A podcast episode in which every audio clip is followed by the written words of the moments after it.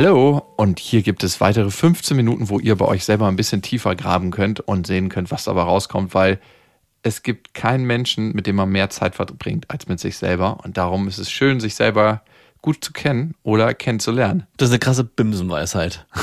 man verbringt mit keinem Menschen mehr Zeit als mit sich selber.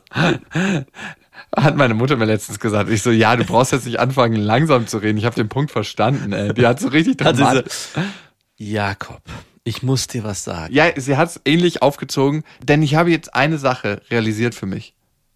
Pause? Ja, Pause ins Endlose. Und ich so, ja, Mama, ich weiß genau, was kommt man verbringt mit keiner Person also, so viel Zeit wie mit sich selber. Aber ich habe natürlich nicht dazwischen gesprochen, habe gesagt, ah ja, stimmt. Ah, da hast du recht. Habe ich so noch nie drüber nachgedacht. ich wollte den, den Moment nicht nehmen. Okay, erste Frage. Bist du mehr der kreative oder der analytische Typ? Also ich bin nicht analytisch, deswegen muss ich sagen, ich bin eher der kreative. Aber auch da ähm, habe ich nicht mein Steckenpferd drauf. Was bist du dann? Wie, wie könnte man deinen Typus bezeichnen?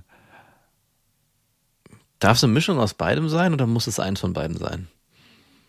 Ich würde eher sagen, eine Mischung aus beidem. Gibt es denn nur diese beiden Typen? Ja, was wenn du dich für, eine, eins entscheidest. Was ist denn das überhaupt für eine Typenanalogie, die hier aufgestellt wird? Analytische oder kreative?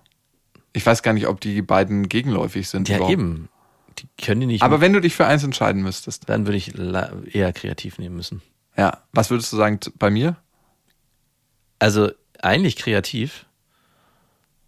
Aber wenn man dahinter guckt, ist es schon auch vieles, ich muss dann sagen, analytisch. Ja, ist es auch. Ja. Tatsächlich. Ich glaube, ganz große Kreativität verbirgt sich oft hinter einer langen Analyse, die man vorher gemacht hat die wirkt dann kreativ im letzten Outcome, aber ist eigentlich vorher einem Analyseprozess unterlaufen. Hey, das ist alles ganz spontan und lustig. Ganz easy alles. Das ist alles ganz easy. Fühlst du dich da manchmal in so einem Korsett auch gefangen, so ein bisschen? Also man läuft der Gefahr, wenn man weiß, okay, Kreativität entsteht nur, auch wenn es bei dir nicht so ist, wenn ich vorher Zeit habe, analytisch die Sachen zu durchdenken und mir Zeit zu nehmen, vielleicht das auch vorzubereiten, entsteht dann auch irgendwann mal die Sorge, dass man sagt, okay, wenn ich aber aus dem Stand was machen muss oder wenn ich nicht die Zeit habe, mich vorzubereiten, kann ich nicht kreativ sein. Also muss ich immer die Zeit davor haben und ist dann irgendwann nicht mehr frei, wenn man sich in. Nee, also für mich ist das Kreative so ein Anfangsfunken, dann kommt der analytische mhm. Prozess, mhm. der dieses Kreative wieder ordnet und strukturiert und okay. guckt, wie man das gut auf die Bahn bringt. Und dann kommt wieder der kreative Prozess. Ist ein bisschen zu vergleichen wie mit dem Reden. Ich glaube, ein guter Redner wird nicht geboren, sondern ein guter Redner entsteht, wenn er viel liest, wenn er gute Unterhaltung selber führt, wenn er selber nachdenkt und weiß, wie man das formuliert. Und das entsteht meistens über Übung. Ist der gute Redner dann also eigentlich nur jemand, der Sachen wiederholt, die er schon irgendwo mal formuliert hat und durchdacht hat? Mhm. Ähm, es wirkt kreativ in dem Moment, aber es ist ein Prozess, der analytisch war auf einer bestimmten ja. Ebene und auch einen Erfahrungsteil hat. Und ich glaube, wir fühlen uns am ehesten hingezogen zu Menschen, wenn die irgendwo in den Medien stattfinden oder auch im öffentlichen Raum, wenn die eine sehr große, einen sehr großen Anteil haben in diesem kreativen Bereich, ohne dass es vorher analytisch ist. Also das muss sich nicht ausschließen, aber ich glaube, wenn jemand organisch von sich aus zum Beispiel lustig ist, ja, und das nicht gezwungen wirkt, scheint das irgendwann durch. Man muss aber auch dazu sagen, das wirkt ganz oft so. Das ist ja die Professionalität, wenn großer Comedian auf die Bühne geht und man erst checkt, ey, das ist das Programm, was der hier in 100 Locations abspult nacheinander. Mhm. Und das ist gar nicht in dem Moment, sondern der hat das alles geplant und hat die Pointen jedes Mal vorher einstudiert, hat das vom Probepublikum einstudiert, geguckt, wo sind die Lacher. Also auch die ganz Großen, die alle studieren, alle machen ihre Shows vor kleinem Publikum, gucken, was kommt. Gut, kleines Publikum ist oftmals schwerer zu bespielen als großes, streichen raus und planen das alles. Super, super heftig. Ich glaube, der überraschende Moment, der kreative Moment ist, wenn jemand sich nicht unter Kontrolle hat. Ein Fußballer zum Beispiel, was ja heutzutage auch selten vorkommt und einfach raushaut und sagt, so und so und so. Ich glaube, das ist, was wir gut und als schön empfinden. Und ganz passend dazu ist die nächste Frage. Wie ist in der Regel deine Körpersprache? Eher extra oder introvertiert? By the way, es heißt auch extravertiert, nicht extrovertiert. Ne? Hast du richtig gesagt. Ähm, extrovertiert ist eher um, umgangssprachlich. Ach, wirklich? Ja. Ich habe es aber falsch gesagt. Ich hab Nee, extra. du hast extra gesagt, extravertiert, ist richtig. Hm, Ich kann das selber gar nicht beurteilen. Was würdest du denn sagen? Hm. Du bist jetzt auch nicht der klassische Italiener oder Spanier, der wild gestikulierend vor einem Anderthalb steht. Meter, der die Abstandsregeln nicht einhält Ich durch ja, Körpersprache. oder der die Abstandsregeln einhält auch mit der Körpersprache. Er schafft sich den Raum, aber wenn dann schon eher extrovertiert. Aber mm, nein, nicht eigentlich- durch die Gesten, die ich mache beim Reden. Die Mimik ist extrovertiert. Ist meine Mimik so lebendig, wenn ich spreche? Ja, schon. Mehr als die Gestik. Also ich rede übers Gesicht. Mhm. Ich glaube, es ist von Kulturkreis zu Kulturkreis eh unterschiedlich, aber das hätte ich jetzt auch gesagt. Ich bin nicht jemand, der wild mit den Händen fuchtelt, wenn er spricht, was natürlich manchmal unterstützt und den Worten mehr Bedeutung gibt, besonders wenn du in visuellen Kontexten sprichst. Ich bin jemand, der auf jeden Fall eher mit dem Gesicht seine, seine Haltung zu dem Gesagten zum Ausdruck bringt. Wie ist es bei dir? Ja, ich bin nicht extrovertiert in meiner Sprache, im Gesicht und auch nicht im, in der Gestik. Aber weiß, dass ich das auch schulen muss oder auch eine Zeit lang geschult habe und eine gewisse Form von Gestik und Mimik man sich auch antrainieren kann und auch sollte. Also ich finde, seinen Wörtern in, mit, mit, mit Händen Ausdruck zu verleihen oder zu unterstreichen oder auch mit dem Gesicht ist extrem wichtig und man tendiert aber dazu, gerade als introvertierter Mensch, nichts von sich zeigen zu wollen und sich komplett zu verstecken, vielleicht sogar die Arme zu verschränken und einfach nur in sich reinzumurmeln. Aber für mich war es wichtig auch zu lernen, ich muss das machen, um auch dem, was ich sage, mehr Ausdruck zu verleihen und auch mehr Aufmerksamkeit dadurch zu gewinnen. Weil was passiert ist, wenn man mehr gestikuliert oder die Mimik mehr benutzt, ist, dass Menschen auch einem mehr Aufmerksamkeit schenken, im Gegensatz dazu, als wenn man sich einfach nur still hinstellt und nichts tut und nichts macht und einfach nur vor sich hinredet. Und das ist auch ein Prozess, der funktioniert in der Wechselwirkung. Also einmal, wenn dein Gesicht lebendiger wird und deine Körpersprache lebendiger wird, wird deine Sprache auch lebendiger. Aber auch isoliert die Sprache nur gesehen. Und natürlich das Gesamterscheinungsbild und natürlich auch die Gesamtwirkung inkludiert mit Körperhaltung. Bist du eine Person, die andere einschüchtert?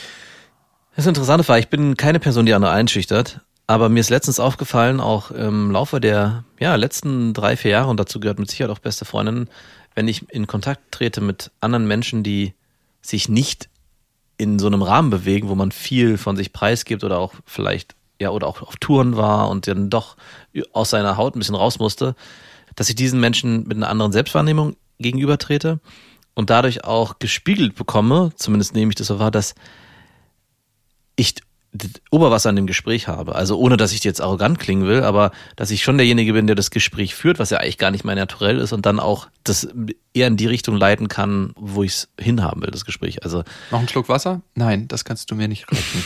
also so nicht. Also deswegen würde ich nicht sagen einschüchternd, aber zumindestens mehr einnehmend als noch vor fünf, sechs Jahren. Und wie fühlt sich das an? Gut fühlt sich das an. Ja, Mann. Und wenn die andere Person dann von dir eingeschüchtert ist, was machst du dann? Dann Wertest du die innerlich ab, oder? Hm? nein, Doch, Das dann denkst du, nein. also wirklich. Also es ist viel, viel spannender zu erleben, dass da so eine Degradierung schon in gewisser Form stattfindet. Und wenn man dann auf jemanden trifft, der einem auf einer Ebene begegnet, wird schon schwierig. Und wenn man eben auf jemanden trifft, der Oberwasser hat, verfalle ich sofort wieder in alte Muster, in so ein, ha, mein großer Meister. Also dass ich dann auch nicht schaffe, noch mehr wieder in diese Rolle zu kommen, hey, ich bin dem gegenüber gewachsen. Ich fast schaffe es auch ihm, einer Person, die ja sich noch gebildeter ausdrückt oder noch besser ausdrückt oder noch mehr, noch selbstbewusster ist als ich in dem Moment, dass ich dementsprechend Kontra gebe, sondern verfalle dann oft in alte Muster zurück, dass ich dann mich zurückziehe und eher so diese, wieder das kleine Mäuschen bin. Bei was für Menschen hast du das, dass du dich so zurückziehst?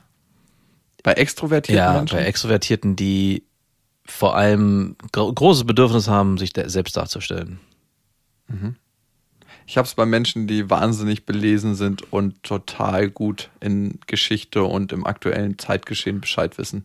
Also die, wo du wirklich, die kennen immer jedes Parteimitglied per Namen und Position, wo ich mir denke, okay, es wechselt alle vier Jahre. Klar, die Großen kennt man, aber ich würde jetzt nicht in jede Parteistruktur reingehen können und sagen können, Kennst du alle Großen? Also mir würde es schon sehr, sehr schwer fallen mittlerweile. Ich weiß, dass ich eine Zeit lang alle kannte. Ey, mittlerweile Bundeskanzlerin und da hört schon fast auf. Oh Gott, oh Gott, oh Gott. Nee, alle Großen kenne ich auch nicht. Ähm, nee, stimmt auch nicht. Alle Großen kenne ich nicht. Nee. Ich würde sagen, ich würde so 70 Prozent zusammenkriegen. Die sind doch alle so gleich. Die irgendwie sind, haben, sehen die alle gleich aus und äh, reden alle gleich und man hat das Gefühl. Hör ich hier ein bisschen Politikverdrossenheit? Nein, auf gar keinen Fall. Geht nicht? wählen. Ja, auf jeden Fall. Gibt es ein Gefühl bei dir, welches du vermisst in deinem Leben? Es stellt sich langsam ein, aber ich habe sehr lange vermisst. Dieses Gefühl, nichts tun zu müssen, dass alles getan ist. Weil dann stellt sich ja auch erst das Gefühl von Freizeit ein. Ne? Wenn du jemand bist, der immer das Gefühl hat, es gibt etwas zu tun.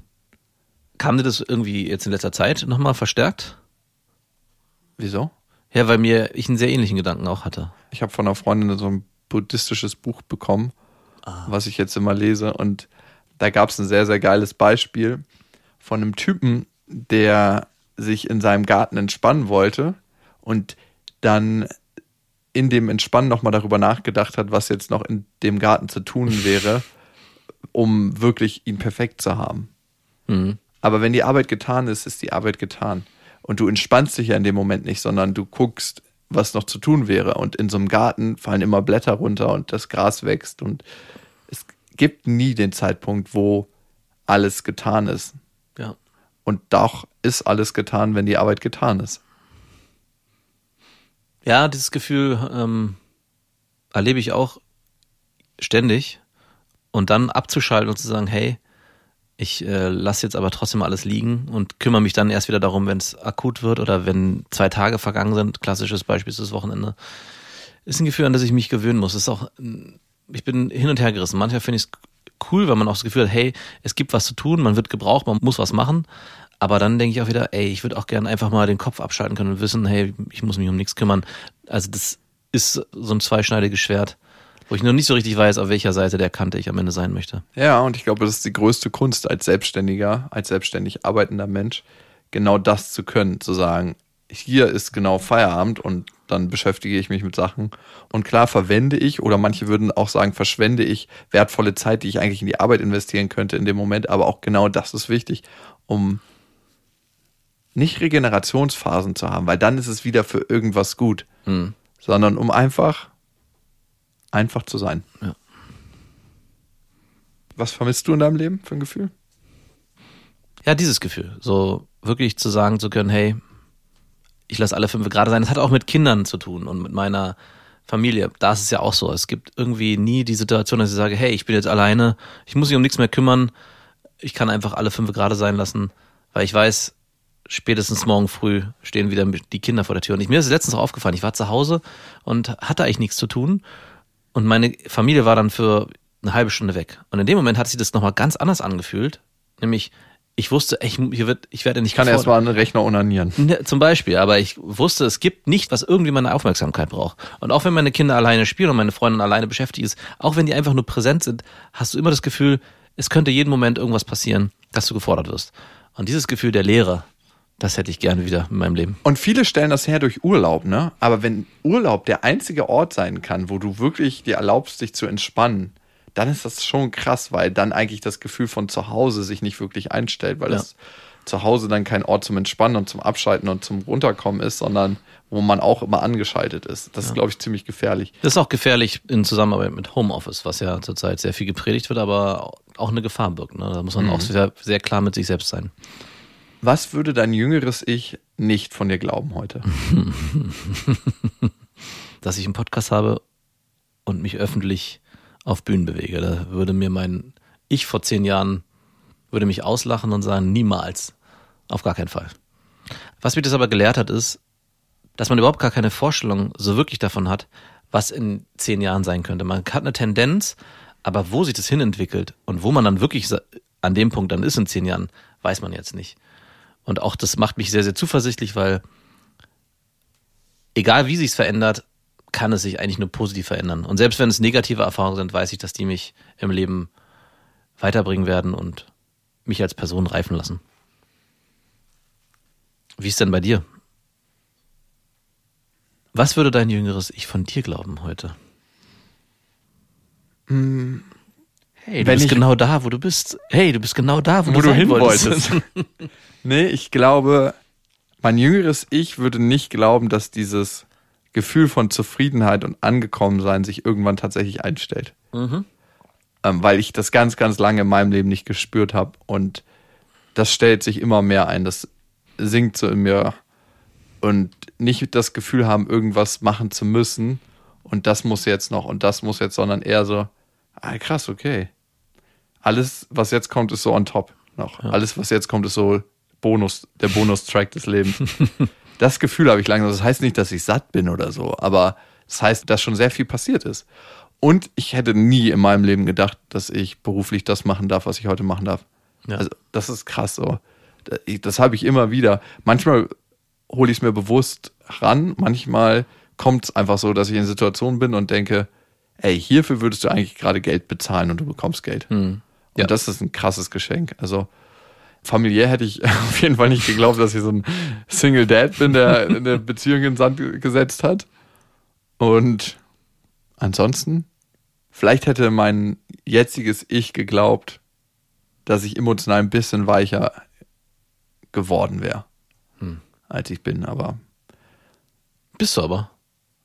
Du bist weicher als vor anderthalb Jahren. lass ich vielleicht noch raushängen, um dich besser zu steuern.